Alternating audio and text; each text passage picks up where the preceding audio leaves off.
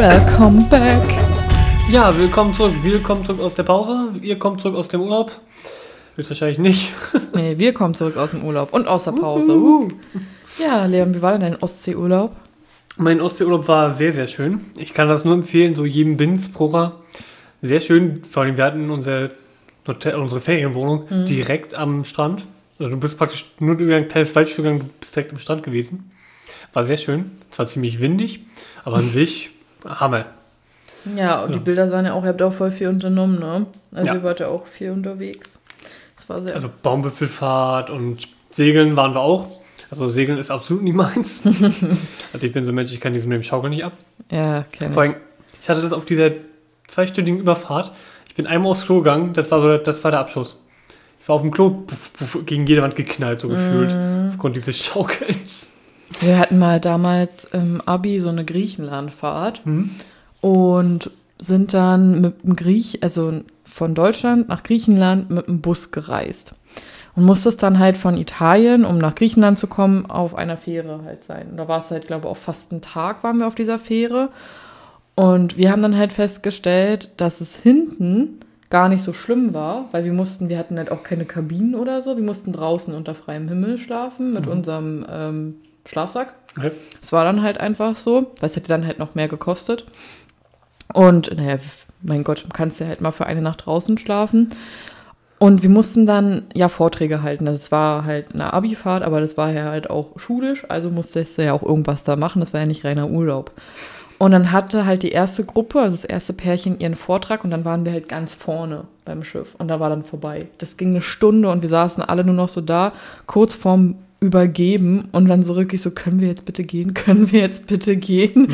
Konnten auch keine Fragen mehr stellen, gar nichts. Ja gut, das bei uns war zum Glück keine Fähre, das war nur so ein Segelschiff, das war wirklich nur so ein kleines Boot. Ja, genau, dann deswegen, ich stelle mir das schon vor, es ist schon heftig. Also, das Lustige war, ich habe auf der Hinfahrt einen Robber gesehen, der hat uns ganz perplex hinterhergeguckt. Das war so, was machen die da? ja, Dann war es auch also, wieder weg. Ja. So.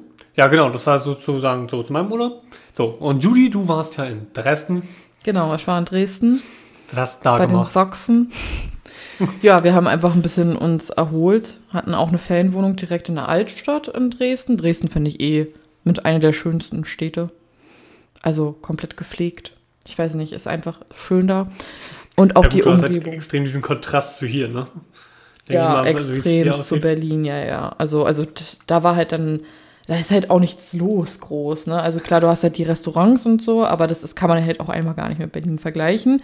Aber es Ja, war halt gut. einfach schön und auch die Umgebung. Also wir waren in Moritzburg, äh, in dem Schloss, da wurde, glaube ich, Aschenbrödel, Aschenputtel irgendwie auch mitgedreht. Also hier die drei Haselnüsse für Also Aschenbrödel. dieser typische Weihnachtsfilm. Ja, genau.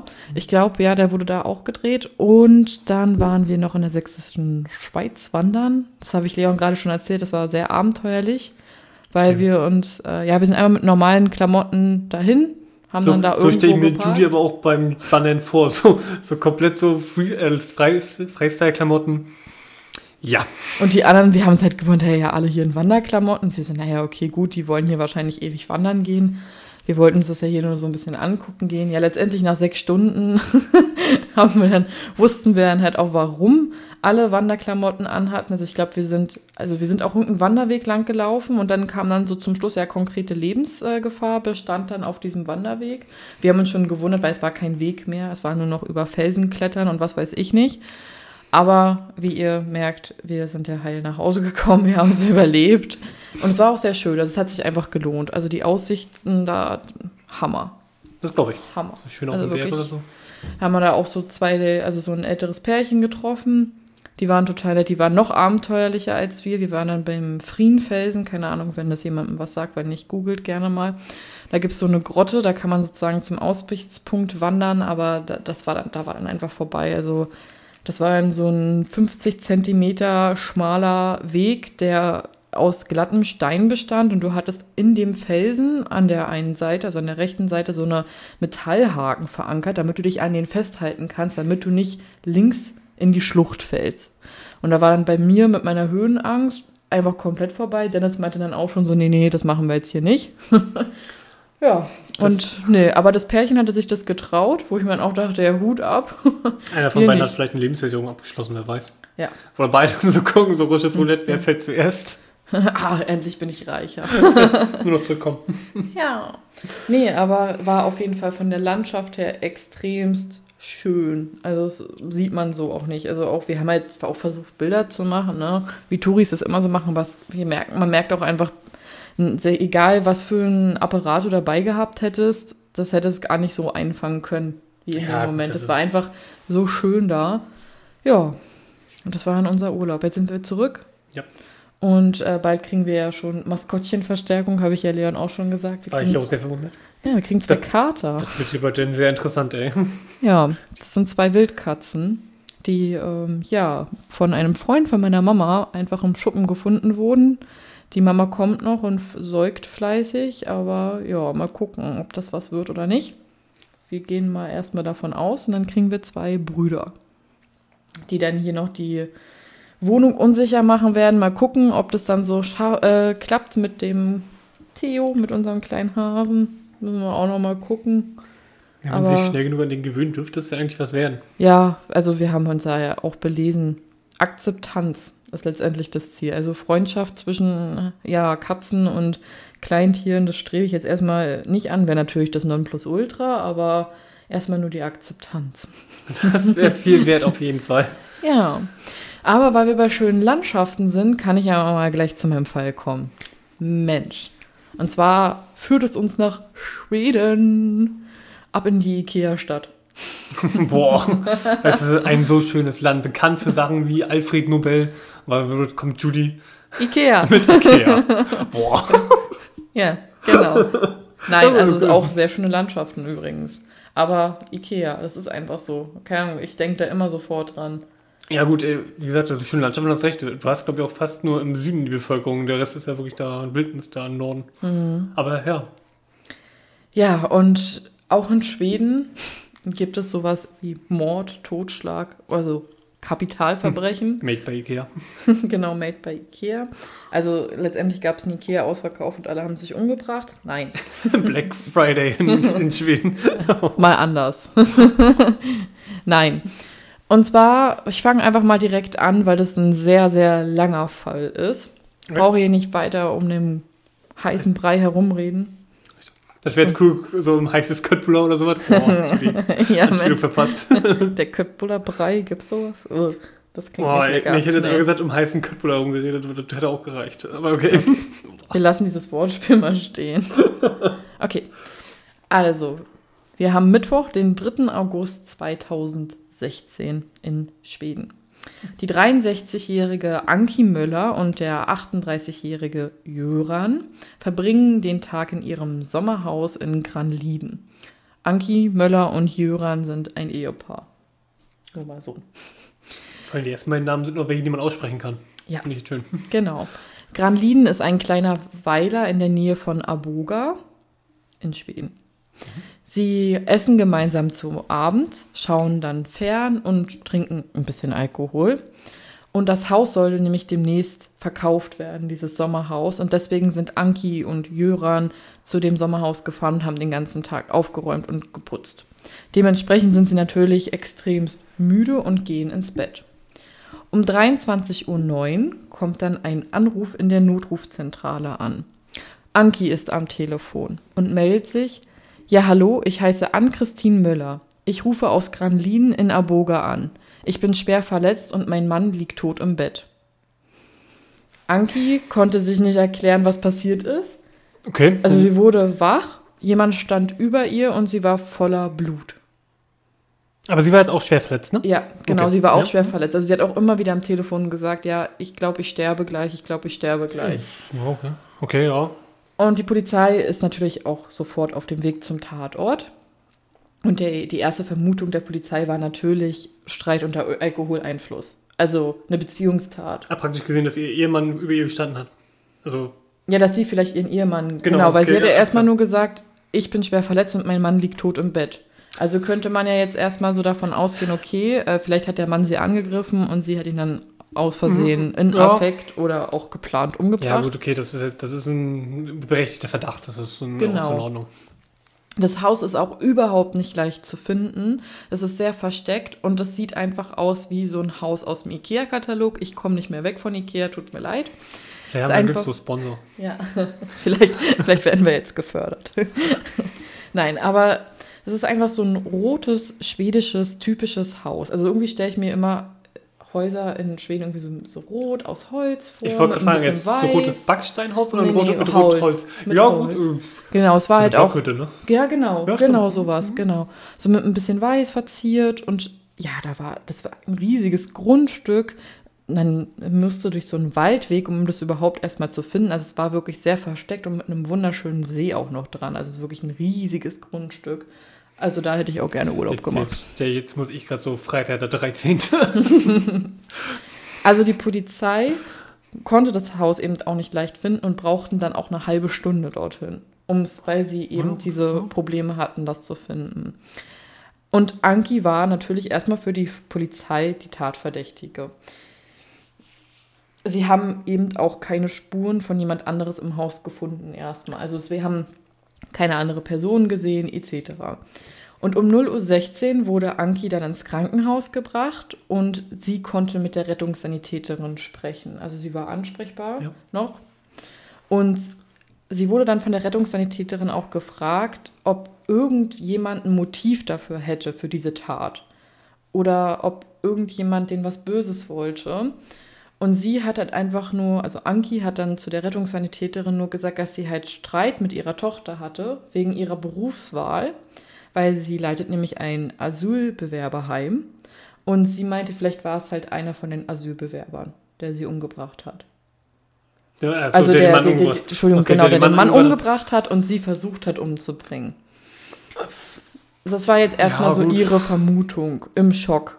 Also, ne, das ist ja halt auch. Ähm, Ich habe jetzt aber auch erst gesagt, so jetzt die Tochter zu beschuldigen, das hätte ich jetzt nicht geglaubt, aber ja gut, genau, okay, nee, nee, sie hat, sie hat nicht die Tochter beschuldigt, sondern sie, ja, hat Stimmt, die Asylbewerber stimmt. beschuldigt. Passt auch um die Zeit, ne? 2015, 2016, Ja, damals diese große Flüchtlingswelle. ja. Die Polizei begann dann mit der Spurensicherung natürlich nebenbei und es kam natürlich auch noch gleich ein Rechtsmediziner, der Jörans Leiche untersuchte, der immer noch in dem Bett lag. Ist ja klar, man darf dann halt auch nichts bewegen. Da müssen, da müssen sie wie bei uns ja wahrscheinlich auf die Kriminalpolizei, beziehungsweise, ähm, ich wollte sagen, Tatortreiniger. Ähm, Auf die Spurensicherung. die Spurensicherung, danke. Genau, genau, da musst du halt immer warten. Augenscheinlich wurde auf jeden Fall erstmal nichts gestohlen. Das Portemonnaie lag auch offen in dem Haus da, also es war halt nichts weg. Es war, also keine Anzeichen waren vorhanden für einen Raubmord. Und dadurch ist natürlich bei der Polizei immer mehr, okay, handelt es sich hierbei vielleicht um ein Familiendrama oder könnte es doch was anderes sein? Aber wir wissen, die Polizei geht immer erst bei Morden, immer erst von einer Beziehungstat aus. Ich bin auch ganz ehrlich, ich finde, Raubmord ist auch immer so eine Sache. Raubmord ist nicht, wenn du in ein Haus einbrichst und die liegen im Bett. Raubmord passiert erst, wenn du überrascht wirst. Und wenn sie halt im Bett liegen, dann gehst du ja praktisch hin, tötest die und raubst sie dann aus. Mhm. Was so praktisch null Sinn macht. Sei, weil dann gehst du nicht hin, um auszurauben. Ja. Also, ja gut. Genau, und deswegen war halt auch erstmal im Fokus Mhm. die Beziehungstat. ja. Sie wurde, wie gesagt, also Anki Möller wurde auch einfach verdächtigt, ihren Mann getötet zu haben. Und die Presse kam dann auch schon ins Spiel. Es waren aber erstmal nur zwei von der Presse, Achso, die sich halt auch schon so gewundert haben, warum so wenig Presse vor Ort war. Weil es sehr, un also sehr untypisch ist, dass eine Frau verdächtigt wird, äh, jemanden umgebracht zu haben, weil es in Schweden und ich glaube auch generell eher meistens so ist ja, dass er der, dass die Männer jemanden umbringen. ich würde sogar sagen, die Kriminalstatistiken, glaube ich, von Schweden möchte ich gerne mal sehen, weil ich glaube, die haben nicht so viel wie, sagen wir jetzt beispielsweise wie in Deutschland. Nee, glaube ich, Ich glaube, auch die haben weniger. Und laut der Presse waren Anki Möller und Jöran augenscheinlich vermögend. Würde ich jetzt bei dem Grundstück, also es war wirklich ein riesiges Grundstück, auch erstmal denken. Allgemein, wenn du dir, glaube ich, ein Sommerhaus leisten kannst, bist du schon ziemlich vermögend. Ja, zählt auf jeden Fall zu den Gutverdienern. Ja, also selbst wenn Ja. du nur, sag mal, selbst nur eine Eigentumswohnung besitzt und dir ein Sommerhaus, also wie gesagt, ein Haus leisten kannst, wenn es Mhm. nur ein Sommerhaus ist.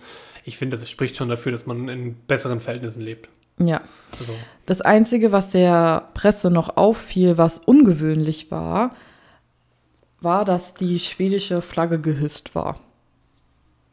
okay. Warum, wieso, weshalb? Für sie war es ungewöhnlich. Ich kann es mir vorstellen. Ich, ich kenne das nur von dem Nachbarn von meinen Eltern. Der hat sich in den letzten zwei drei Jahren auch eine Deutschlandflagge in den Garten gestellt. Die hängt auch den ganzen Tag. Wo ich mir auch denke, was für einen Grund das haben soll. Also Nationalstolz hin und her, aber ich finde sowas an Feiertagen vollkommen okay. Mhm. Aber jetzt so einen ganzen Tag hängen lassen, mhm. Wenn es der Lieblingsverein ist, okay, ja. Aber Ach so, du meinst so eine Fußballflagge. Ja, ja das haben das, wir ja auch. Das kann ich verstehen. Viele, die ja, hängt ja. den ganzen Tag, weil. Ja. Aber eine Nationalflagge? Mhm. So. Du. Auf jeden Fall, am Mittwoch ist ja die Tat mhm. passiert und am Donnerstag erging der Haftbefehl gegen ha Anki Möller, die sich natürlich noch im Krankenhaus befand. Sie war halt schwer verletzt. Jedoch wurde der Haftbefehl auch am Freitag schon wieder aufgehoben, denn Anki wurde sehr schnell entlastet. Hm. Denn auf einmal kam ein anderes Familienmitglied in das Visier der Polizei. Dum, dum, dum. Der obligatorische Sohn. Ja. Oder Lover. Obwohl, Nein. jetzt kein Familienmitglied. nee, nicht wirklich. Und zwar wurden die beiden Töchter über den Mord des Vaters informiert und dass die Mutter eben im Krankenhaus liegt. Und eine der beiden Töchter hatte eine sehr, sehr untypische und ich würde einfach mal sagen anormale Reaktion auf diese Nachricht. Und zwar sagte sie, es ist schade, es hätte besser Mama getroffen. Ähm, ja so, gut, und ja, anormal ist richtig, aber gut, das, das ist jetzt wieder so, jetzt kommt es bestimmt zu den Familienverhältnissen, ne? Also, das ist halt so, ja, okay, äh, naja, mit dem Streit, okay, könnte man jetzt halt sagen, okay, mhm. sie ist mhm. gerade sauer, aber also ich meine, selbst wenn ich sauer auf meine Mama bin, weil wir ja, uns jetzt nein, vielleicht mal gerade kurz gestritten haben, würde ich jetzt nicht sagen, so, ja, okay, es ist schade, hätte man mal besser meine Mama treffen sollen. Nee, also, ja, du hast schon recht, aber ich würde jetzt mal, ich denke mal, jetzt kommt es bestimmt auf irgendeinen so riesigen Streit noch von Vergangenheit. Ich weiß es nicht. Okay. auf jeden Fall reagierte die andere Schwester angemessen auf die Nachricht. Also klar, man kann jetzt nicht sagen, wenn jemandem gerade gesagt wird, dass der Vater ja. gestorben ist und die Mutter schwer verletzt, dass da irgendjemand, dass es da ein gewisses Schema F gibt, wie jemand reagiert auf, ne, auf solche mhm. Nachrichten aber anscheinend halt nicht mit, solcher, mit so einer Aussage. Weiterhin dachte auch die Polizei, okay, es muss sich wahrscheinlich auch eher um ein Familienmitglied handeln, weil das Sommerhaus eben so abgelegen ist und man so eine guten Ort, Ortskenntnisse benötigt, um dieses Haus zu finden, dass sie eben erstmal Johanna Möller im Visier hat, und zwar die Tochter. Na gut, waren jetzt zwei. Ist das jetzt die mit dem Asylheim? Ja, das ah, okay. ist die mit dem Asylbewerberheim, ja. Johanna Möller ist eine Mutter von sechs Kindern Gott. und eine Sozialarbeiterin. Sie ist nicht vorbestraft. Nur mal so. Hm. Das Leben. Also sie wird von vielen Personen immer unterschiedlich beschrieben. Sie wurde zum Beispiel auch als unangenehme Person beschrieben und als Einzelgängerin. Andererseits hat sie halt eben soziale Arbeit studiert und arbeitet als Sozialarbeiterin. Manche sagen, sie ist distanziert, eine Streberin und eingebildet. Manches, und sie war aber auch nie gemein oder gehässig. Und andere sagen, sie sei aufgeschlossen und freundlich. In der Mittel- und Oberschule meinten die ehemaligen Mitschüler, dass sie den Ton angegeben hat und andere gemocht Gemobbt. und andere gemobbt hat okay. und viele sie deswegen nicht mochten. Also sie wird, sie wird sehr unterschiedlich. Ich meine, wer soziale Arbeit studiert und als Sozialarbeiterin arbeitet und eben von manchen aufgeschlossen mhm. und freundlich beschrieben wird, kann ja nicht von anderen gleichzeitig als manipulativ, gemein, gehässig oder was weiß ich nicht beschrieben werden. Finde ich mhm. schon so komisch. Ja, gut. Die Lehrer haben halt auch davon immer nie irgendwas gemerkt, weil sie eben als nett und fleißig galt. Ja gut, das ist aber, wie du dich im Unterricht gibst und wie du halt in der Pause bist. Ne? Ja, das genau. Ist ja, das, ist immer was anderes. Das kann ich verstehen ihr Umfeld, also ihr näheres Umfeld, hat sie auch eher als gefühlskalt beschrieben und dass sie nicht von richtig und falsch unterscheiden kann. Und was halt auch sehr komisch ist, dass nach der Tat ist die Familie davon überzeugt, also nicht die unmittelbare Familie, sondern also nicht die Mutter und die Schwester, sondern gibt ja noch mehr in Familie. Du meinst also jetzt die nähere Verwandtschaft dann, ne? Genau. Also Oma, Opa, Onkel, Tante. Genau. Die sind davon überzeugt, dass Johanna was mit der Tat zu tun hat oder jemanden angestiftet haben soll. Und zwar ist das Motiv Geld, weil ihre Eltern nämlich vermögend sind. Laut der Familie. Und das sagten halt auch die Verwandten der Polizei. Das ist aber auch ganz schön fies von der Familie irgendwo, ey. Der ist so, so blöde. Richtig, ja, so richtig so, irgendwas stimmt mit ihr nicht. Also ich meine, jeder hat, also ich weiß nicht, aber beim, ich glaube, jeder hat so jemanden in der Familie oder kennt jemanden, wo man denkt, oh, der, die, das ist ein bisschen komisch. So, jetzt nicht, dass derjenige jemanden oder der, der, diejenige ja, jemanden umbringen könnte, aber so einfach so, hm, das ist jetzt ich hätte, jetzt gesagt, komisch. ich hätte jetzt gesagt verhaltensauffällig, aber das hört sich auch so gemein an. Ja, verhaltensauffällig klingt auch irgendwie. Ja. Nee. Ja, den besonderen Onkel. Oh Mensch. Genau, genau. Jeder hat auch den besonderen Onkel. Supi. Nein. Also die Polizei ließ halt auch von der von der Idee, sage ich mal, dass Johanna die Täterin sein könnte oder irgendwas damit zu tun haben könnte, auch nicht ab. Sie untersuchten deswegen auch den Dienstwagen von Johanna und fanden dort auch Blut. Weil ich meine, bei so einer Bluttat, es war halt alles dort voller Blut in dem ja. Sommerhaus, muss derjenige, diejenige, die was damit zu tun gehabt haben müsste, auf jeden Fall irgendwo Blut mit hingenommen haben. Ja. Und bei ihr wurde eben auch Blut gefunden. Und dieses Blut in dem Dienstwagen stammt auch vom ermordeten Vater. Dadurch ist sie ja noch mehr im Visier. Also sind ja auch bis jetzt nur Indizien, was Klar. sie haben. Also sie haben ja gar keinen Beweis, sondern nur Indizien. Jetzt stellt sich halt die Frage, wer hat alles Zugriff auf diesen Dienstwagen, ne? Genau, das könnte man sich jetzt auch fragen. Mhm. Dann kam aber noch, dass Johanna oh, hatte nämlich einen Freund. Und zwar aus ihrem Asylbewerberheim, das welches sie leitete. Mhm. Und der hieß Mohammed und der war okay. gerade mal 18. Wie alt war sie eigentlich? Hast du das? 40. 41, cool. 40. Ja, gut, wo die liebe hinfällt, aber ist schon merkwürdig. Also sie war auf jeden Fall älter. Ja, gut, das ist jetzt okay. Okay, und die also beiden, Mohammed war 18. Ja, genau. Also Mohammed war 18, sie war halt auf jeden Fall im mittleren Alter. Hm. Ich glaube zu dem Zeitpunkt 41. Auf jeden Fall irgendwie so in dem Dreh. Und die waren auf einmal auf dem Weg zum Flughafen. Ja, gut, okay. Also so, und das war dann halt auch für die Polizei, sie meinten halt auch selber, wir mussten so schnell vorgehen, hm. weil wir ja nicht, also weil sie ja eben weg wollten. Was sollten sie denn dann halt machen? Ja, klar. So, und deswegen wurden sie am Flughafen festgenommen, weil die beiden wollten nach Thailand. Ja, das liefert bestimmt nicht aus. so in etwa.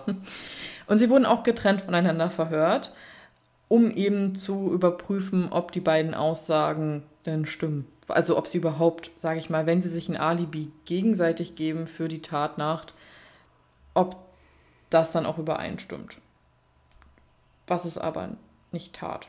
Also sie machten beide unterschiedliche Angaben zum Tatabend, also wer wo war, also was sie überhaupt gemacht haben. Aber auch das sind nur Indizien, weil auch wenn sie jetzt, sage ich mal, augenscheinlich flüchten wollten, was aber die Polizei ja nicht weiß, ob sie jetzt wirklich flüchten wollten oder einfach nur weg wollten, weil das ihre Reaktion äh, zur Trauer ist. Und auch mhm. ihre komische Reaktion zur Trauer vielleicht das erklärt. Und auch wenn sie Blut in dem Dienstwagen von ihr gefunden wurde und sie nicht wirklich ein Alibi hat, sind das halt immer noch Indizien und diese reichen ihm nicht aus, um die beiden länger festzuhalten. Vollkommen richtig. Die Polizei kann aber in Schweden bei Kapitalverbrechen Überwachungstechnik einsetzen. Ach so, jetzt so abhör, abhören. Abhören, Aha. ja, genau. Also dürfen sie halt abhören. Sie mussten Johanna und Mohammed entlassen. Sie haben aber die beiden weiter observiert und abgehört. Also sie sind den beiden gefolgt und ähm, haben ja dann wie so ein Film, ich weiß nicht, wie man dieses Gerät nennt oder beschreibt, wenn man das dann in die Richtung hält, wo man das abhören will, dass man es dann hören kann, das Gespräch. Ich, ja, gut, ich würde es als Mikrofon beschreiben, weil ja. ich denke mal, die, ich denke mal, die, die Zuhörer werden auch wissen, was gemeint ist. Ja. Weil das ist halt, wie, wie Judy es halt meint, so aus diesen Krimiserien. Genau. Ich sag mal, ganz früher gab es das noch irgendwie, mit, es sah aus wie so eine Art Megafon, finde ich. Und das ja, ist ja wirklich nur genau. so ein genau. Mikrofon eigentlich. Ja. ja. Aber sie wurden nicht nur von der ja, Strafverfolgungsbehörde verfolgt, sondern auch von der Presse. Ist ja klar. Weil die Presse ist natürlich jetzt in Aufruhr. Jetzt soll die Tochter ihre, also irgendjemanden vielleicht dazu angestiftet haben oder eben selber ihre Eltern versucht haben zu töten und den Vater getötet haben. Was natürlich halt auch für die Presse eine Mega-Story ist. Ist ja natürlich klar. Und die Presse verfolgte eben Johanna und Mohammed und stellte die beiden auf einer Raststätte zur Rede. Das hält auch schon. Wow. Aber so, das ist halt die Presse. Ja, gut, das, das ist halt richtig. einfach so. Und die von der Presse, dieses Interview, das gibt es auch ähm, online, könnt ihr euch auch gerne angucken. Johanna wirkte in dem Interview gar nicht traurig dafür, dass man ihn gerade erfahren hat, dass der Vater gestorben ist und ähm, ja, die Mutter schwer verletzt ist, sondern relativ kühl und Mohammed sagte eigentlich fast gar nichts. So, so nach dem Motto, ja, er wollte, er hat einfach nichts gesagt. Die wussten halt auch nicht, entweder, okay, versteht er uns, versteht er uns nicht. Das hätte ich jetzt zum Beispiel gedacht, dass der Ja. vielleicht nicht versteht. Nee, aber nach diesem Interview sind die beiden natürlich wieder weitergefahren und Johanna hatte schon das Gefühl, dass sie abgehört wird und hat halt schon so Aussagen zu Mohammed getätigt wie, ja, sag nicht so viel, sonst verrätst du uns oder verrätst dich und hat sich dann, hat aber vorher den schon den Verdacht geäußert, dass sie abgehört werden und redet sich dann trotzdem um Kopf und Kragen, was schon sehr Ja, komisch war. vor allem, weil es auch irgendwo jetzt nicht zu ihrem Wesenstyp passt, nicht so dieses kühle Ja, genau. Kühl berechnen und dann aber sag so halt Fehler. ja, sag, Ja. genau, aber genau, dieses, genau, denke ich mir halt auch so, warum, wenn du das schon feststellst oder diese, die, das, den Bedenken äußerst, Mhm. dass du vielleicht abgehört wirst, wieso redest du denn dann halt noch weiter darüber? Ja gut, wie du jetzt meintest, wenn man sagt, nicht zu viel, um dich zu verraten, einfach das jetzt vielleicht auf ihn zu schieben, vielleicht doch irgendwo. Ja, genau. Ja, Und dann ähm, Mohammed und Johanna waren dann auf dem Weg zum Flughafen, mal wieder. Und Mohammed hat sie dort aber nur abgesetzt. Weil er kam nicht mit, weil sein Aufenthalt, also weil er nicht seinen Aufenthaltsstatus gefährden wollte, wenn er jetzt nach Thailand fliegt. Also sie ist dann nach Thailand geflogen. hm. Okay. Und die Polizei ähm, ist ihr anscheinend auch gefolgt. Was sie Also jetzt also Flughafen, nicht, ne? haben sie nicht wirklich bestätigt, aber auch nicht verneint. Also man könnte davon ausgehen, dass sie ihr gefolgt ist nach Thailand. Auf jeden Fall kamen dann Fotos, also die Presse ist ihr auf jeden Fall nach Thailand gefolgt, so ist nicht. Die Presse kann alles. Das, das ist ja was anderes. Die, Ja. Das waren ja privat, aber wie gesagt, die Polizei würde ihr, ihren Zuständigkeitsbereich verlassen. Ja, genau, deswegen haben, können sie es nicht. Sie Bestätigen, haben, ne? genau, genau, aber sie haben es auch nicht verneint. Also das ist halt auch so, weil ich würde es ja dann, naja, egal. Ich, äh, der, der hätte das überhaupt hätte das komplett verneint.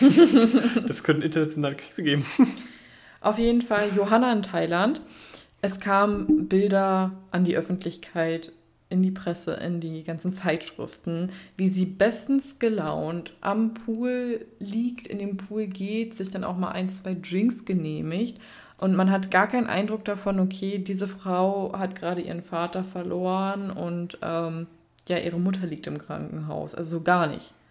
Was natürlich noch auch für die Polizei und natürlich auch für, ich glaube auch für alle, die es ein bisschen verfolgt haben, so ein bisschen komisch war schon. Mohammed wollte in der Zeit nach Norwegen einreisen. Okay. Also ja, von Land, Land weiter. nach, okay. Nor genau, nach Norwegen. Er wurde aber abgewiesen, aber er blieb hartnäckig. Also er versuchte es halt nochmal. Ja. Und die schwedische und die norwegische Polizei einigten sich darauf, ihn reinzulassen nach Norwegen. Also ihn gewähren zu lassen, um ihn dann weiter observieren zu können, weil sie ja eben nicht wussten, was, also was hat er vor. Ja. Oder was haben die beiden vielleicht halt auch vor. Er wurde halt auch immer weiter abgehört. Und er blieb sechs Tage in Norwegen. Und bei den abgehörten Telefongesprächen, also er telefonierte auch viel mit Freunden, aber auch eben mit Johanna. Und er versuchte Johanna auch eben dazu zu drängen, wieder nach äh, Ach, von schön. Thailand nach Norwegen erstmal zurückzukehren. Also zu ihm zu kommen. Erstmal.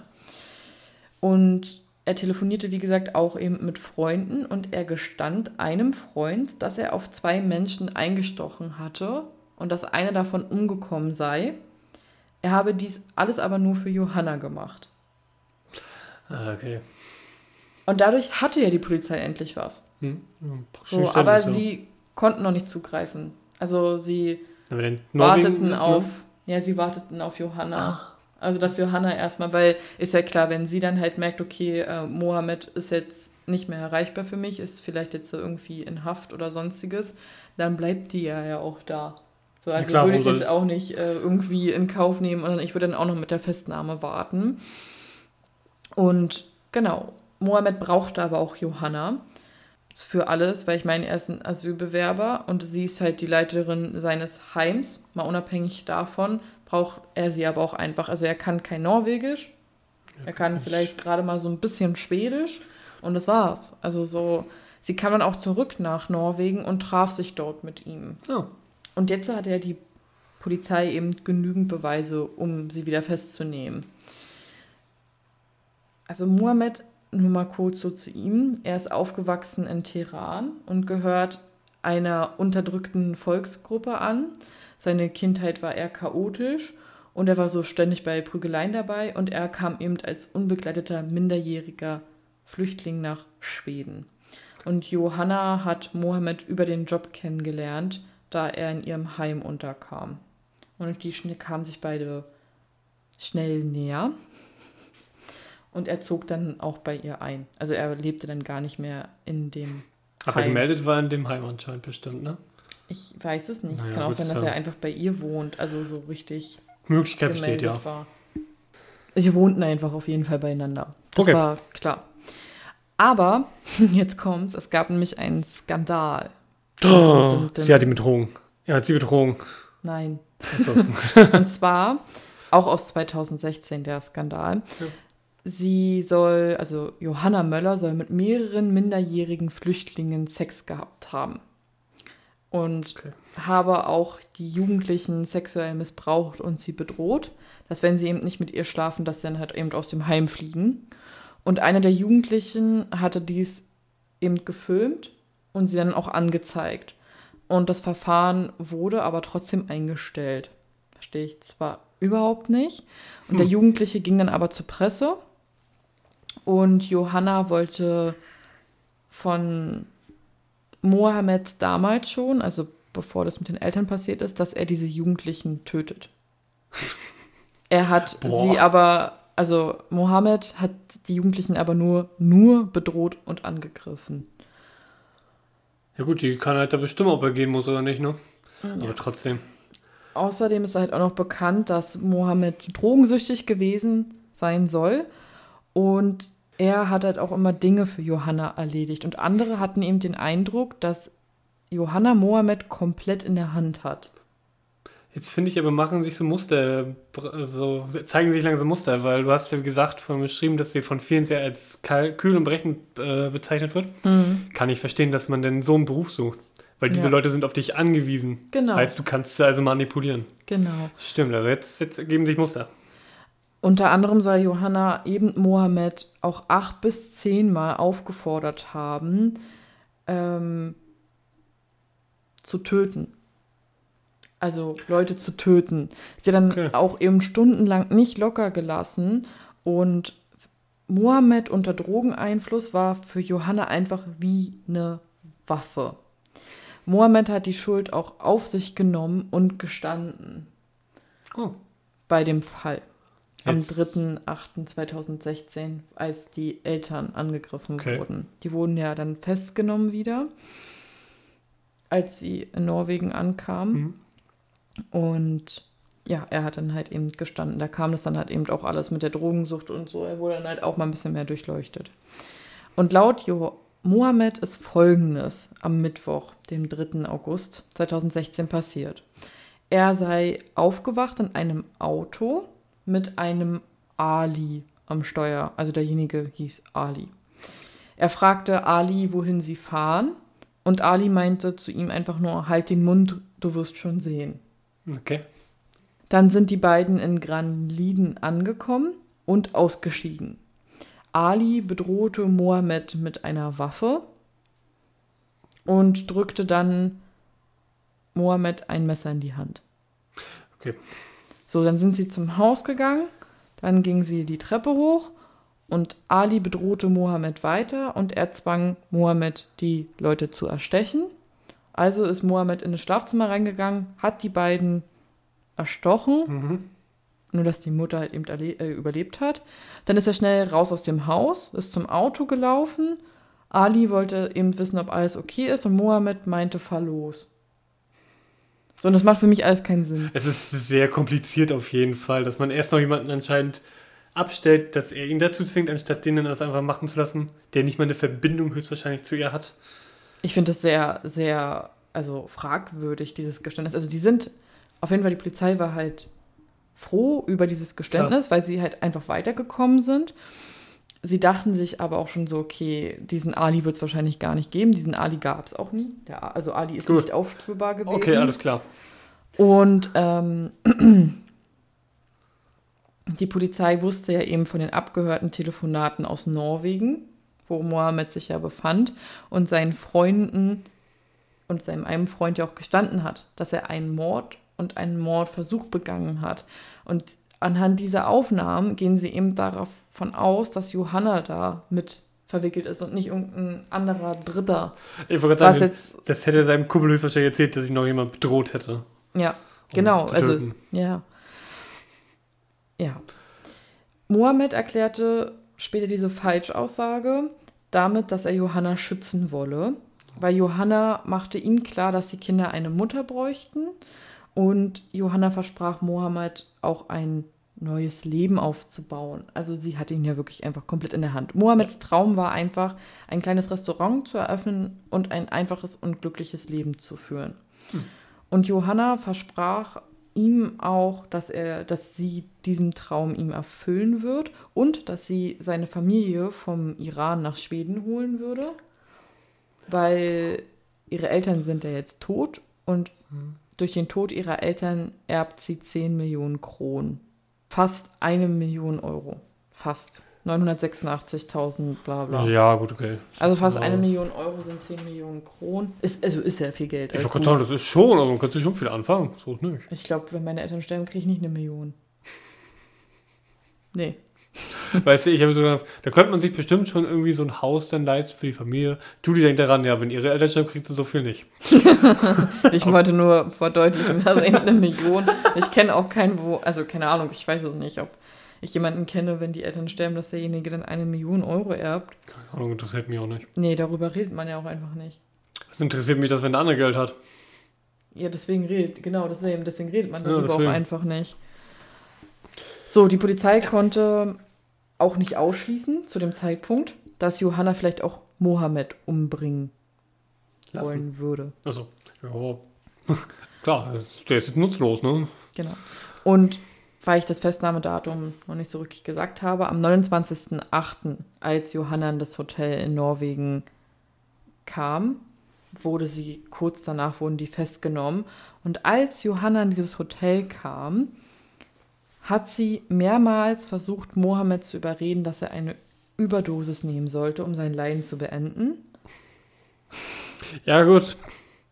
Ja, So, also dieses, so dieses, ja, dann bring dich doch um, ne? Du bist ja so arm dran, ne? Dann, Die hat halt- dann bring dich, dann nimm doch eine Überdosis, dann machen wir es hier, jetzt gleich. ja, die hat so halt hat's dann verstanden, die hat halt verstanden, dass der einfach nur im Weg steht. Ja. Wie gesagt, die hat ihn nicht geliebt. Das ist einfach nur noch, jetzt hat er seinen Teil erfüllt, jetzt hat er Scheiß gebaut, jetzt muss er weg. Genau. Und er hat jetzt, jetzt hat er ja, die sind ja jetzt schon verhaftet, dadurch hat er ja Mhm. diese Story erzählt mit Ali und so. Und ja, aber es kam noch mehr raus. Also er erzählte der Polizei auch noch, dass ihm jemand vor Johanna warnte. Okay. Und zwar sollte Mohammed aufpassen, dass es mit Johanna nicht zu ernst wird, sonst würde mit ihm dasselbe passieren wie mit ihrem letzten Mann. Und zwar soll Johanna wohl eine Lebensversicherung auf ihren letzten Mann abgeschlossen haben und ihn dann umgebracht haben. Und das Ding ist, Okay. fast vor genau einem Jahr, also im Jahr 2015, ist wirklich der Ehemann von Johanna bei einem Unfall gestorben. Ich wollte gerade sagen, umbringen kann sie nicht, die zahlt nicht beim Mord. Dum, dum. Und bei Selbstmord zahlen die auch nicht. Also in dem Sinne. So, und Johanna wird ja jetzt nun mit zwei Morden und einem Mordversuch in Verbindung gebracht. Also es ist schon so. Zufall? Ich glaube nicht. Meinst du nicht? Okay, kommen wir zu dem Vorfall von dem ehemaligen Ehemann von Johanna. Und zwar befinden wir uns einfach fast genau ein Jahr vor dem Mordversuch, sage ich mal, an ihren Eltern. Und zwar am 7. August 2015. Okay. Ja, stimmt. Der Ehemann von ihr hieß Aki und Aki hatte, bevor er mit Johanna zusammenkam, schon bereits zwei Kinder aus seiner vormaligen Ehe und er lernte Johanna 2011 kennen. Gemeinsam kauften die beiden ein Haus, bekamen dann nochmal zwei gemeinsame Kinder und heirateten 2013. Ja, Johanna schloss aber oder besser gesagt irgendjemand. Man ging erstmal davon aus, es war Aki. Auf jeden Fall wurde nur einen Monat nach der Hochzeit eine Lebensversicherung für Aki abgeschlossen in Höhe von 2 Millionen Kronen. Dies entspricht dann heute fast 200.000 Euro. Okay. So, damals, die polizeilichen Ermittlungen konnten nicht abschließend erklären, was passiert ist mit Aki. Also ob es ein Unfall war oder nicht. Und Johanna Möller sagte dazu damals halt aus, dass sie mit Aki ins Sommerhaus in Granliden gefahren sei, um seinen Geburtstag zu feiern. Also in das gleiche Sommerhaus von den Eltern da. Genau, Ah, okay. auch noch der gleiche Ort. Na Mensch, das ist, das ist weil, wie gesagt, das kommt so ein Muster. Das ist. Ja. Aki sei dann abends mit dem. Boot auf dem See gefahren, um Krebse zu fangen. Mhm. Und sie habe wohl währenddessen die beiden jüngsten gemeinsamen Kinder, die waren wohl nur mit bei, also nicht seine mitgebrachten Kinder aus Das der vorigen, sondern die beiden von, also die beiden gemeinsamen Kinder, Ja. haben sie dann ins Bett, also hat sie ins Bett gebracht und sie sei dann schlafen gegangen. Am nächsten Morgen hat sie dann Aki nicht finden können und hat ihn dann als vermisst gemeldet. So, Soweit, soweit, so normal. Der Notruf ist auch sehr interessant. Nee, die fragen sie dann halt auch so, ja, ähm, sehen Sie denn sein Boot? Nein, sagt sie dann erst. Dann so, ja doch, es ist halt da. Es ist in der Nähe vom Steg. Also jeder kann sich einen See mit einem Steg vorstellen. Und sie meinte ja, das Boot sieht so aus, als wäre es halt angetrieben. Also, es, also angetrieben worden. Also Ja. nicht, dass er das irgendwie, dass er ausgestiegen ist und das dann so ein bisschen aufs Land gezogen hat, sondern so. Meinte dann, hat die Polizei, sie hat auch gefragt, ja, ist er halt auf dem Boot? Ist er irgendwie, sehen Sie ihn? Meinte sie halt, nein. Aber als der Rettungsdienst dann kam, wurde wenig später die Leiche von Aki gefunden. Und zwar lag sie sozusagen vor dem Steg. Also wenn man jetzt äh, auf einen Steg geht, dann ist ja der Steg irgendwann zu Ende und man springt dann meinetwegen gerne auch mal ins Wasser. Und dort fand man Aki in einem Meter Tiefe. Also sie hätte ihn eigentlich sehen müssen, hätte sie wirklich nach ihm gesucht. Ich, dann ja. Ich wollte sagen, wenn du so auf den Steg guckst, äh, ja, nee, da sieht sie nicht.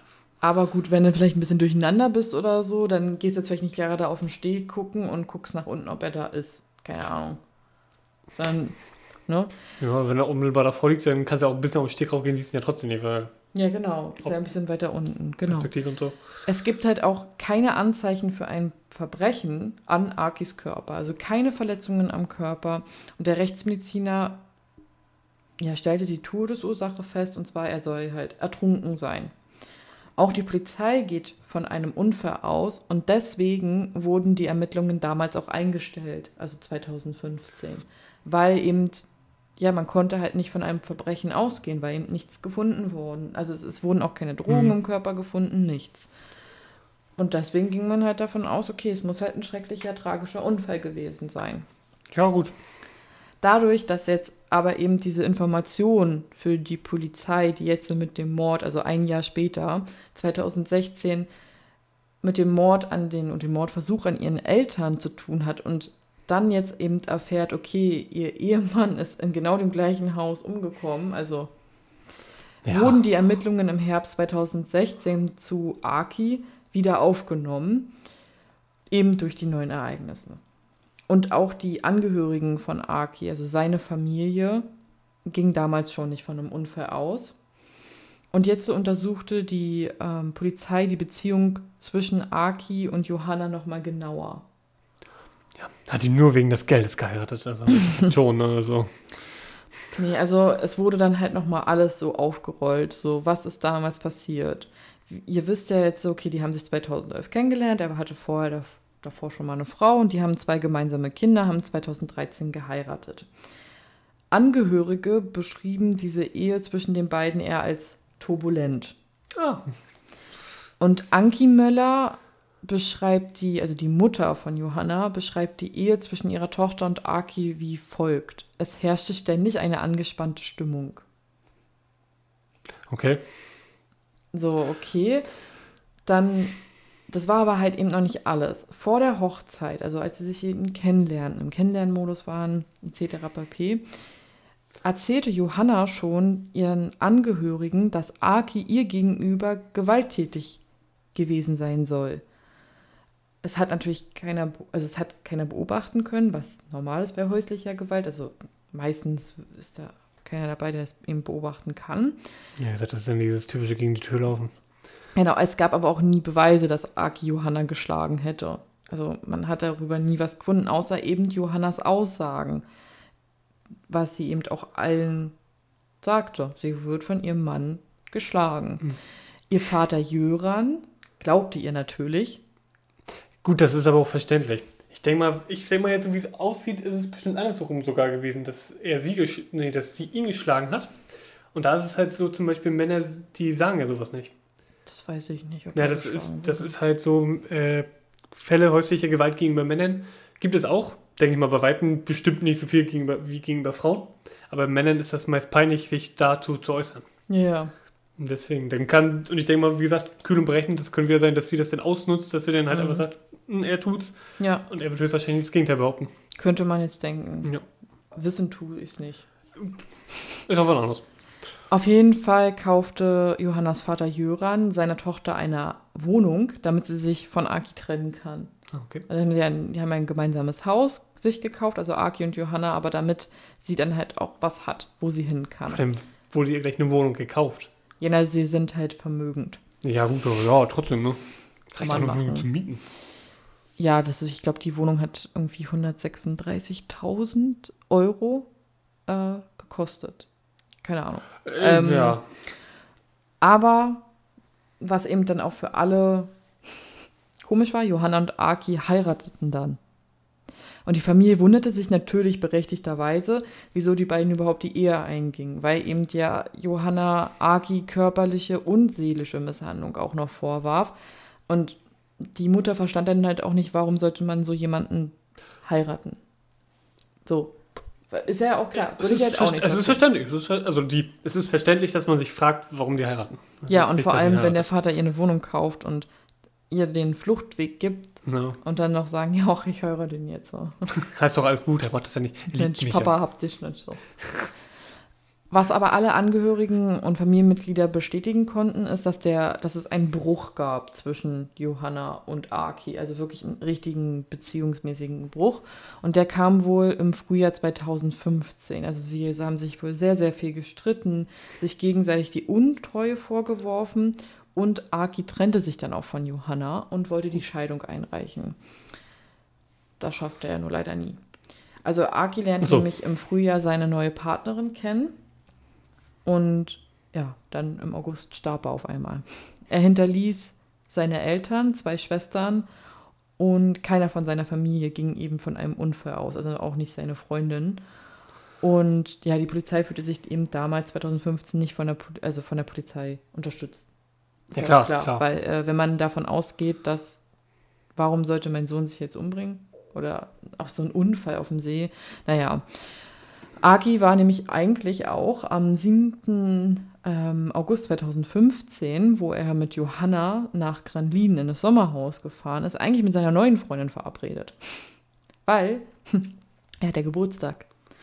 Und auch der Kontoauszug zu diesem Wochenende war sehr komisch. Und zwar bestellten sie sehr viel Essen und Trinken. Zum Beispiel ein Kilo Entrecote. Sehr okay. äh, Rind. Fleisch, ja, ja. Rind, ja. Garnelen, ähm, noch andere Essenssachen und eine Flasche Gin, Sangria und was weiß ich nicht. Und die Staatsanwaltschaft ging ihm dann davon aus, okay, vielleicht waren noch mehr Personen im Sommerhaus, aber man konnte es halt einfach nicht mehr, nicht mehr überprüfen. Jetzt ist so gerade so dieser Fakt, er fährt mit seiner noch Frau an seinem Geburtstag halt weg, mhm. ist aber gleichzeitig noch mit seiner Freundin, also mhm. den noch verabredet. Ähm, dass, wenn man schon so weit ist, dass man sich ja dann doch eigentlich das auseinandergelebt hat, will man denn unbedingt noch den Geburtstag mit dem Ex-Partner denn unbedingt, also mit dem noch Partner Ja, das fanden ja auch viele komisch, dass also, er überhaupt mit ihr dann halt dahin ist. Gut, aber ich bin jetzt ja. hoffentlich, also ich bin jetzt nicht der Einzige, der das jetzt denkt. Ich denke mal, du denkst, nee. hast das, oder? Danke. Nee. also ich würde jetzt nicht mit meinem, also nee, auch wenn man noch verheiratet ist und zwei gemeinsame Kinder hat, muss ich jetzt ja, nicht oder? mit meinem Ex sozusagen dann alleine äh, in dieses Sommerhaus fahren. Also gut, und mit ja. meinen Kindern, aber. Ja gut, wie gesagt, dass du deinen, den, den Geburtstag mit deinen Kindern verbringen möchtest, egal wie alt die sind, kann ich verstehen. Ich sag mit dem noch Partner. Also, Komisch, ja. Naja, gut. Das war aber nicht das einzige Komische. Und zwar Johanna informierte mehrere Personen über den Tod Akis. Also das ist jetzt nicht komisch, sondern ist ja klar, die Polizei rennt ja nicht zu jedem und sagt, aha, ihr Sohn oder weiß ich nicht, wer ist tot. Ja. Sondern man geht ja davon aus, okay, das übernimmt die Ehefrau. Aber die Geschichte, wie Aki ums Leben kam, variierte, die sie erzählte. Und das verstehe ich überhaupt nicht. Also, warum man andere Geschichten erzählt, also es geht auch um andere Orte. Es geht nicht so. nur darum, dass er jetzt ertrunken sei bei einem Unfall, sondern dass er halt auch irgendwo anders gewesen sein soll und da ums Leben gekommen sei. Oder manchen hat er auch erzählt, ja, er hat einfach eine Überdosis genommen. Und dann denke ich mir so, warum erzählt man das? Und sie hat ihrer eigenen Familie erst nach einem Monat erzählt, nebenbei ihrer Schwester, dass sie auf der Beerdigung von Aki war. Und Oh. ihre Schwester wusste nicht, dass ihr Schwager tot ist. Das, halt, das war halt so. Und das haben sie auseinandergelebt und so. Aber ja, gut, das ist jetzt. Ich habe jetzt gerade überlegt, okay, kann ja sein, dass das variiert, weil vielleicht ändern sich die Tageszeit, weil das ist ja wie man es wandelt. Aber wenn du jetzt schon sagst, der Nee, hat eine Überdosis. Orte. Ja, Orte, O- Überdosis. Weil Und auch nicht immer nur ertrunken eben, sondern die Todesursache auch änderte sich eben. Also das, Ja, was hm. passiert ist, änderte sich einfach alles. Je nachdem, mit wem sie halt gesprochen hat. Das ist auch komisch. ja. Und ihr Umfeld war halt auch verwundert über die fehlende Trauer. Also, dass sie nicht gar nicht trauerte. Und vier Tage nach Akis Tod forderte Johanna die Auszahlung der Lebensversicherung an. Und da kam natürlich auch bei der Versicherung das Misstrauen. klar. Und ich weiß nicht, ob ihr sowas kennt, aber ja, wenn Versicherungen Geld rausgeben sollen, dann überprüfen die ja alles nochmal 50 Mal und leiteten deswegen ein Verfahren zur Überprüfung ein, weil sie eben gesehen haben, dass die Versicherung so kurz vor Akis Ableben abgeschlossen worden ist. Allgemein, dass man sie auch gleich vier Tage danach einfordert, ist schon ein bisschen fragwürdig. Weil sie heirateten nämlich nicht 2013, das war falsch, es tut mir leid. Sie müssen ja dann anscheinend kurz vorher geheiratet haben, also wahrscheinlich Ende 2014 oder so. Ich weiß jetzt nicht, kann ja auch sein, dass das einfach vielleicht wirklich ein kurzer Zeitraum ist, weil wenn du jetzt 2013 heiratest und dein Partner verstirbt zufälligerweise in den nächsten drei Jahren. Nee, ich glaube, das Hm. war, ich glaube, das war ähm, Ja, egal. also 2014 oder so, dass sie geheiratet haben. Aber naja, die, die Versicherungsdetektive, sind, die kommen dann immer ins Spiel, fanden dann halt auch heraus, dass Aki und Johanna in Ägypten waren. Und zwar im Februar 2015. Und das war ihre zweite Hochzeitsreise. Ihre erste Hochzeitsreise war nämlich im Dezember. Und deswegen denke ich nämlich, dass die Hochzeit 2014 dann doch war. Und nicht 2013. Das war meine Fehlinformation. Ähm, diese Reise wurde aber nicht vom Chef. Vom, Nee, vom Chef? anders. Nee, nee, nee, nee, nee. Hm, hm, hm, Anders. Die Familie von Aki erzählte nämlich dann, dass er in Ägypten, wo er nämlich war, auf einmal ganz schlimm krank wurde und Aki das Gefühl hatte, dass Johanna ihn umbringen wollte. Und ein Freund konnte irgendwie auch nachweisen, dass ihm was gespritzt wurde, was er sich aber gewundert hat, warum ihm das in den Muskel gespritzt wurde und nicht in die Vene. Den Muskel. Ja. Gut, da würde mir jetzt einfallen, so dass man ähm, Testosteron oder sowas halt nimmt. Ja, aber nee, das, Das war kein. Testosteron. Mm-mm. Sei denn, es ist halt irgendwas gewesen, was anscheinend was Muskel zersetzen kann. Das könnte ja, Ja. auch sein. Und das macht dann halt auch mit dem Bruch so ein bisschen mehr Sinn, weil im Februar 2015 diese Reise und wenn man dann halt denkt, meine Frau will mich umbringen und im Frühjahr war ja dann die Trennung. Das ist schon so ein bisschen so ein kleiner Bruch im Familienleben. Ja, und das fand er, also die Versicherungsdetektive arbeiteten sehr, sehr, sehr, sehr gründlich und versuchten vieles zu verstehen. Und Johanna wurde immer ungeduldiger, warum die Versicherung jetzt so lange brauchte, um das Geld auszuzahlen. So. Ne? Und die Versicherungsdetektive konnten bei einem Gespräch mit Johanna herausfinden, dass sie sich halt immer mehr in Widersprüche verstrickte. Ja. Und Johanna wurde deswegen die Auszahlung der Versicherungssumme verweigert. Also nicht nur, weil sie sich verstrickte, sondern weil sie die Lebensversicherung für äh, Aki abgeschlossen hat und die davon ausging, dass er davon gar nichts wusste, denn der Beitrag dieser Versicherung wurde auch von ihrem Konto immer abgebucht.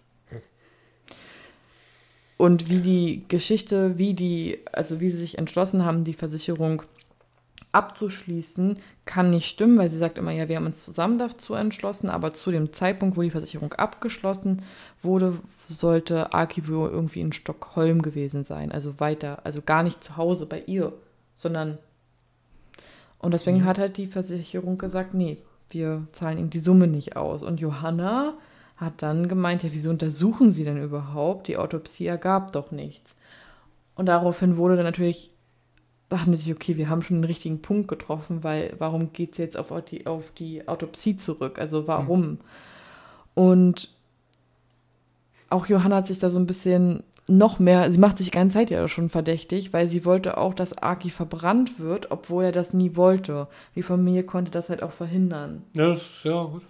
Ja, klar. Asche ist halt, ne? Ja. Kannst du nicht rausholen. Und die Erkenntnisse der Versicherungsdetektive reichten für die Polizei damals, 2015, nicht aus, um ein Ermittlungsverfahren einzuleiten. Und jetzt im Jahr 2016, als die Ermittlungen wieder aufgenommen wurden, wurden die Erkenntnisse der Versicherungsdetektive berücksichtigt. Man konnte eben dann auch noch herausfinden, anhand der Telefondaten, dass ihre damalige Aussage nicht übereinstimmte mit ihrem Handystandort. Also man konnte davon ausgehen, dass Johanna morgens den Schauplatz, also am See, wo das Boot war, etc. pp. manipuliert hatte.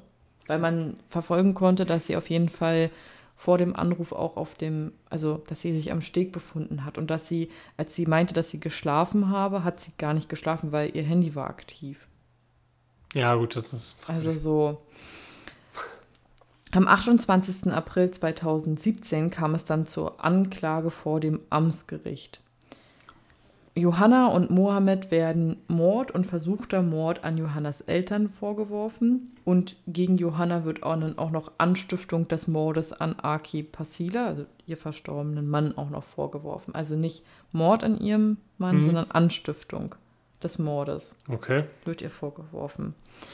Und in Schweden ist es auch so wie in Deutschland, also die Staatsanwaltschaft hat die Beweislast. Sie müssen dem Angeklagten zweifelsfrei die Taten nachweisen. Weil das Verfahren aber eben so umfangreich ist, also dass man eben den einen Teil hat mit Johanna und ihrem Ex-Ehemann, verstorbenen Mann und den an ihren Eltern wurde dieses Verfahren zweigeteilt. Also der erste Teil drehte sich darum, Johanna Beteiligung an dem Mord ihres Ehemannes. Ja. Und der zweite war dann halt Mohammed und Johanna Mord, versuchter Mord an ihren Eltern. Die Staatsanwaltschaft wollte zu dem ersten Teil, also Johannas Beteiligung an dem Mord ihres Ehemannes, nachweisen, dass Johanna eine oder mehrere Personen angestiftet hatte, ihn umzubringen. Ihr wurde auch Verschwörung zum Mord an ihrem Mann vorgeworfen, also dreifache Verschwörung sogar. Und Verschwörung ist in Schweden. Bei der Verschwörung versucht man jemand anderes zu überreden, jemanden umzubringen. Okay. Derjenige tut es aber nicht. Und die Okay. Anstiftung zum Mord ist jemanden überreden, jemanden anderes umzubringen und derjenige setzt das auch um. Okay.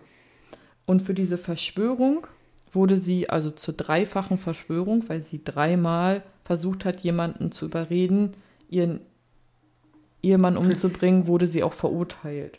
Ja, gut. Also da wurde sie halt, da wurde halt auch gesagt, ja, das haben sie gemacht. Und Johannas älteste Tochter ist sogar bei dem Anklagepunkt Anstiftung zum Mord die Hauptbelastungszeugin. Ui. Auch. Johanna habe nämlich auch ihre, also Johanna hat ihre älteste Tochter mehrfach gebeten, Aki umzubringen. Und die Verteidigung von Johanna hat dann mit Rücksprache von Johanna versucht, ihre älteste Tochter als psychisch krank hinzustellen. Es ist halt wieder. Ja, gut, das ist jetzt um sich schlagen, ne? Ja. Johannas Motiv an Akis Mord war natürlich Geld. das Geld. Also darüber brauchen wir jetzt nicht reden. Also sie hat halt irgendwie auch 68.000 Kronen pro Monat ausgegeben und sie lebte deutlich über ihren Verhältnissen. Also sie hat fast im Jahr eine Million Kronen ausgegeben. Das schaffen wir nicht. Also so viel Geld habe ich auch nicht. 100.000 Euro im Jahr? Hm? 100.000 Euro im Jahr, dann wären das, ne? Also für uns Ja, zum Beispiel, für unsere ja. Ja. gut, das ist ganz schön. Und die Staatsanwaltschaft erläuterte ausführlich, dass die Aussage und die Indizien nicht übereinstimmen. Also ihre Aussage, was an dem Abend passiert sein soll und die Indizien eben mit den Telefondaten etc. pp. über, also stimmten einfach nicht überein. Aber, wie ich mal ja schon meinte, Indizien. Es gibt keinerlei Beweise, dass der Mann umgebracht wurde. Also dass Aki irgendwie, ja, weiß ich nicht, vorher gegen, mit irgendwas gegen den Kopf geschlagen wurde und dann in den See geworfen wurde, weil das hat man ja alles nicht. Also ordnete die Staatsanwaltschaft nochmal eine zweite Obduktion von Aki an, weil er ganz normal beerdigt worden ist. Also er ist nicht verbrannt, das konnte mhm. verhindert werden, sondern er wurde ganz normal beerdigt. Und ähm, die Obduktion war anscheinend trotz der starken Verwesung noch möglich. Also sie waren, anscheinend war die Leiche noch nicht zu stark verwest. Ja gut, das war ja, glaube ich, oh, das war Ein Jahr später, nee, sogar noch länger. Zwei Jahre später. Ja. Na gut. Ja, ja, in zwei Jahren passiert schon viel. Ja, das ist richtig, ja. aber ich denke mal jetzt auch noch nicht so viel, dass es nicht mehr möglich ist. Ja. Die Rechtsmediziner finden aber wieder keine Anzeichen für Verletzungen und Blutergüsse. Also es wurde bei der ersten Obduktion nichts übersehen. Aber der Rechtsmediziner hat was anderes Ungewöhnliches gefunden. Und zwar, wenn jemand ertrinkt, dann lagern sich Kieselalgen in deiner in deinen Lungen oder also in deinem Körper ab von dem Gewässer. Mhm. Und das kann man nachweisen, weil wenn du halt ertrinkst, versuchst du ja mal Luft zu holen. Ja, und, diese mhm. genau und diese also diese Algen atmet man dann sozusagen ein.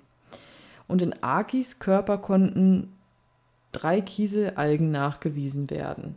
Aber es hätten viel, viel mehr sein müssen. Weil es war Sommer, also wir hatten August, und im Sommer sind auch viel mehr Algen im See.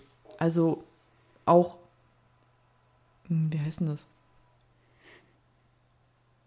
Wie heißt denn das, wenn man sich ähm, auf dem Gebiet gut auskennt? Wie wäre denn jetzt? Na, mich professionell, nee. Ein Experte, Experten. danke. Experten.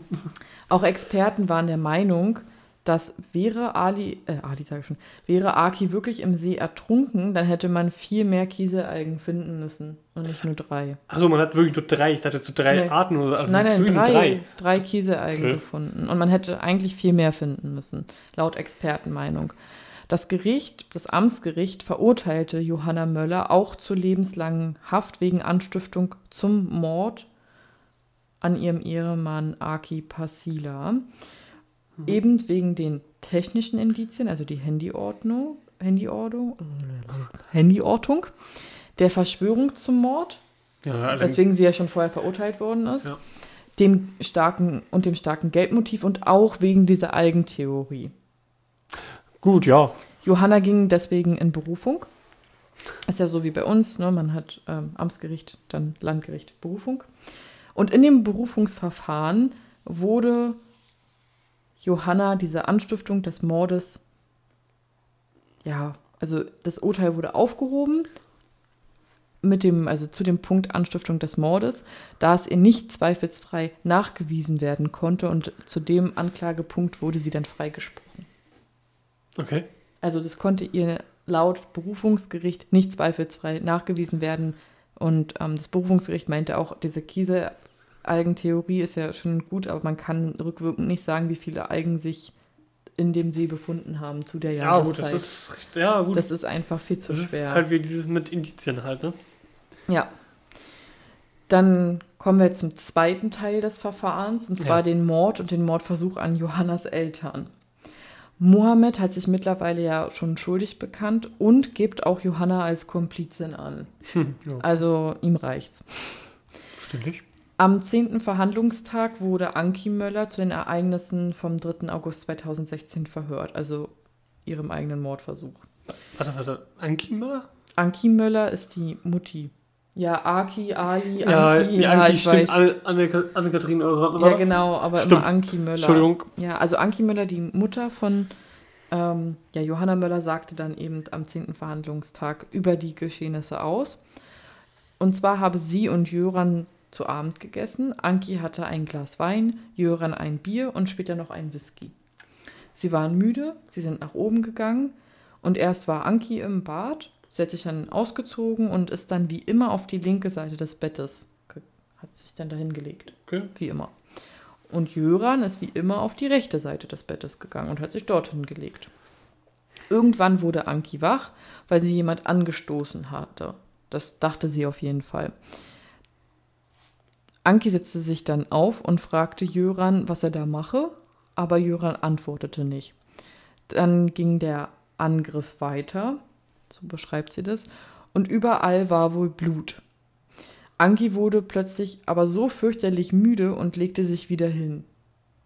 Wahrscheinlich, weil sie selber irgendwas Ja. abbekommen hat. Also, das anders kann ich es mir nicht erklären. Und das tat ihr eben so gut, dieses warme und feuchte. Und Anki wusste nicht, warum alles so feucht war. Sie wurde dann aber irgendwie wieder ein bisschen wacher und plötzlich wurde ihr klar, sie kann dort nicht liegen bleiben, sie braucht schnell Hilfe. Und dann rief Anki eben den Notruf an, was wir ja ganz am Anfang hatten, was sie eben sagte. Ja. Ja, gut. Also, das heißt Sinn. Ich denke die wurde halt angegriffen, vielleicht vorher schon.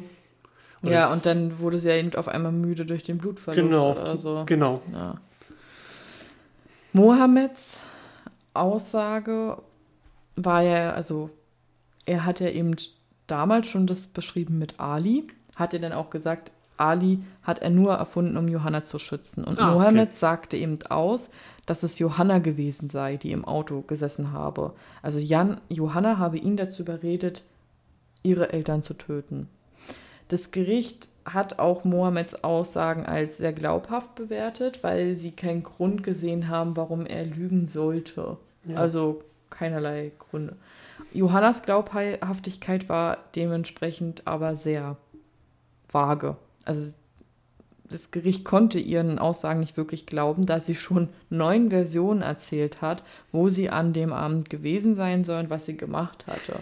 Es gibt halt Versionen, dass sie nur zu Hause war und Essen gekocht hat. Es gibt Versionen, dass sie einkaufen gegangen ist und dann wieder zurückgefahren. Es gibt Versionen, dass sie zweimal einkaufen war. Es gibt Versionen, wo sie mit irgendwem irgendwo hingefahren ist und mit zwei oder drei Männern geschlafen haben soll. Also alles komplett Ja, gut. durcheinander.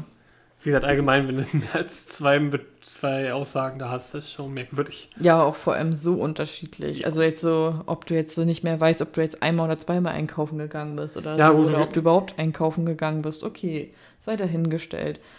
Aber das alles so. Das ist ja, wenn man zur Orgie triffst, ja, das ist Ja. schon. sollte man wissen. Mohammed beschrieb auch Johanna eben als sehr mani- manipulativ. Und Johanna erpresste selbst während der Gerichtsverhandlung, als sie in U-Haft saß, Zeugen. Unter anderem auch ihre minderjährigen Kinder. Aber diese ganzen Briefe, in denen sie eben versucht hat, diese Zeugen zu erpressen, konnten abgefangen werden. Und da gab es auch Zettel, die an Mohammed waren. Diese Briefe wurden eben vor Gericht genutzt, um aufzuzeigen, wie manipulativ sie ist. Und auch ihr einer minderjähriger Sohn sagte vor Gericht aus, dass seine Mutter ihm zu einer Falschaussage überreden wollte. Oh. Und Johanna behauptete aber, dass alle Kinder lügen. Und dann wurde halt auch nachgefragt, alle vier Kinder sollen lügen, aber alle vier? Und sie so, ja, alle vier lügen. Alle gegen sich schon. Natürlich wurde sie auch psychologisch begutachtet. Also das wäre das jetzt nicht passiert, hätte ich mich jetzt auch sehr gefragt, was ist los, weil man muss halt auch hier so ein bisschen die ähm, Schuldfähigkeit und die Einsichtsfähigkeit alles ein bisschen näher beurteilen können bei so einem Verbrechen. Ja. Und der Gutachter oder die Gutachterin konnte ihr manipul manipulatives Verhalten diagnostizieren. Also sie benutzt andere, um ihre Ziele zu erreichen. Ja, gut, ich denke mal, das, da- das glaube ich, die Frage stellt jetzt keiner mehr, der jetzt hier zuhört. Ja, also ich auch nicht. Nach dem 20. Verhandlungstag nahmen sich der Vorsitzende Richter und die Schöffen drei Wochen Zeit zur Urteilsfindung. Am 21. August 2017 erging dann das Urteil. Johanna Möller wurde zu lebenslanger Haft verurteilt, Mohammed zu 14 Jahren Haft und zur Abschiebung nach Afghanistan. Johanna und Mohammed legten Berufung ein. Ende November 2017 begann dann das Berufungsverfahren. Und in dem Berufungsverfahren in Schweden ist der Unterschied übrigens, wollte ich auch noch erläutern, zu uns, dass keine Zeugen gehört werden, und zwar nur diese Tonbandaufnahmen abgespielt werden. Die werden nämlich vom Amtsgericht ähm, Auf, aufgezeichnet? aufgezeichnet. Und deswegen gibt es auch dazu sehr viel zu finden. Also das ist wirklich extremst spannend, sich das alles mal so anzuhören, wenn es auf Deutsch übersetzt ist. Muss man aber auch sagen, ne, damit wird genau das gleiche Verfahren nochmal wieder aufgespielt. ne? Also es ist nicht so, dass sich Zeugen nochmal irgendwie ändern können.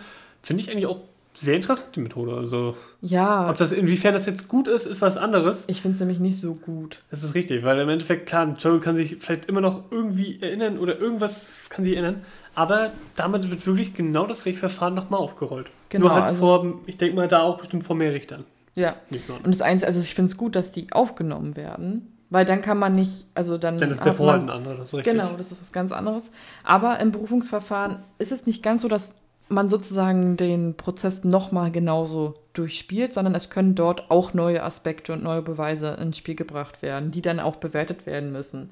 Also wenn dann neue Zeugen auf einmal auftauchen, dann müssen die natürlich auch gehört werden. Also eigentlich so, weil wenn neue Aspekte ins Spiel gebracht werden, dann muss man die auch hören. Also so verstehe ich das. Ähm, obwohl eigentlich gesagt wird, es werden keine Zeugen gehört, aber wenn es neue Zeugen sind, hm, ist vielleicht was anderes. Ja. In dem Berufungsverfahren wurden eben alle Indizien neu geprüft und das Urteil wurde für beide bestätigt. Okay. Also sind verurteilt. Es ist rechtskräftig geworden. Sie hat dann auch versucht, Revision einzulegen, aber Anki Möller ist verurteilt worden zu Mord und Mordversuch an ihren Eltern. Na, wenigstens etwas. Johanna Möller. Wenn es den Ehemann schon nicht, sag ich mal, Gerechtigkeit, wo Gerechtigkeit ist immer das falsche Wort. Ja, mega. Aber sehr interessanter Fall. Also Finde ich auch, ja. sehr viel auch. Ich dachte halt erst, so, okay, komm, geht hier nur um eine Frau, die versucht hat, ihre Eltern umzubringen. Und auch das mit dem ähm, Asylbewerberheim, mit den minderjährigen Flüchtlingen schon, dieses Drama, das sie da versucht hat, oder besser gesagt, wahrscheinlich auch wirklich Jugendliche ausgenutzt hat für Sex, nur, ja, um ihre sexuelle Lust zu befriedigen. Ja, da dachte ich mir schon so, okay, was, oh, macht aber irgendwo Sinn. Wie gesagt, so eine manipulative äh, Art und dann sucht man sich halt einen Job, wo du halt Leute hast, die du manipulieren kannst. Ja, und dann kommt aber auf einmal noch, ja, und dann hat sie noch ihren Ex-Ehemann, also ihren verstorbenen Ehemann wahrscheinlich auch noch umgebracht. Und dann denkst du ja auch so, yo, okay, Es kommt alles zusammen. je- jetzt wird's immer mehr.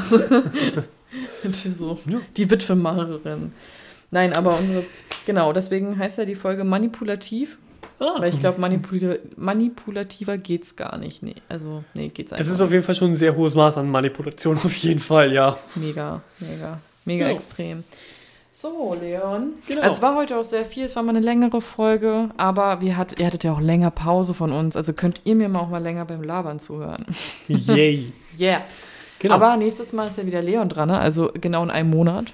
ja, also stimmt. nicht genau, Ja. der Tag auch nicht genau, aber in einem Monat ist Leon dran. Ne? Genau. Dann wird er euch bestimmt genauso lange zulabern, Ich hoffe es doch. wenn nicht sogar doppelt so lang. Wir versuchen mal wenigstens genauso lange. Ne? Also, ja, dann würde ich sagen, ich verabschiede heute wieder. Ne? Na, aber sie Jolly. Gut, dann sage ich mal auf Wiedersehen und macht schön. Tschüss.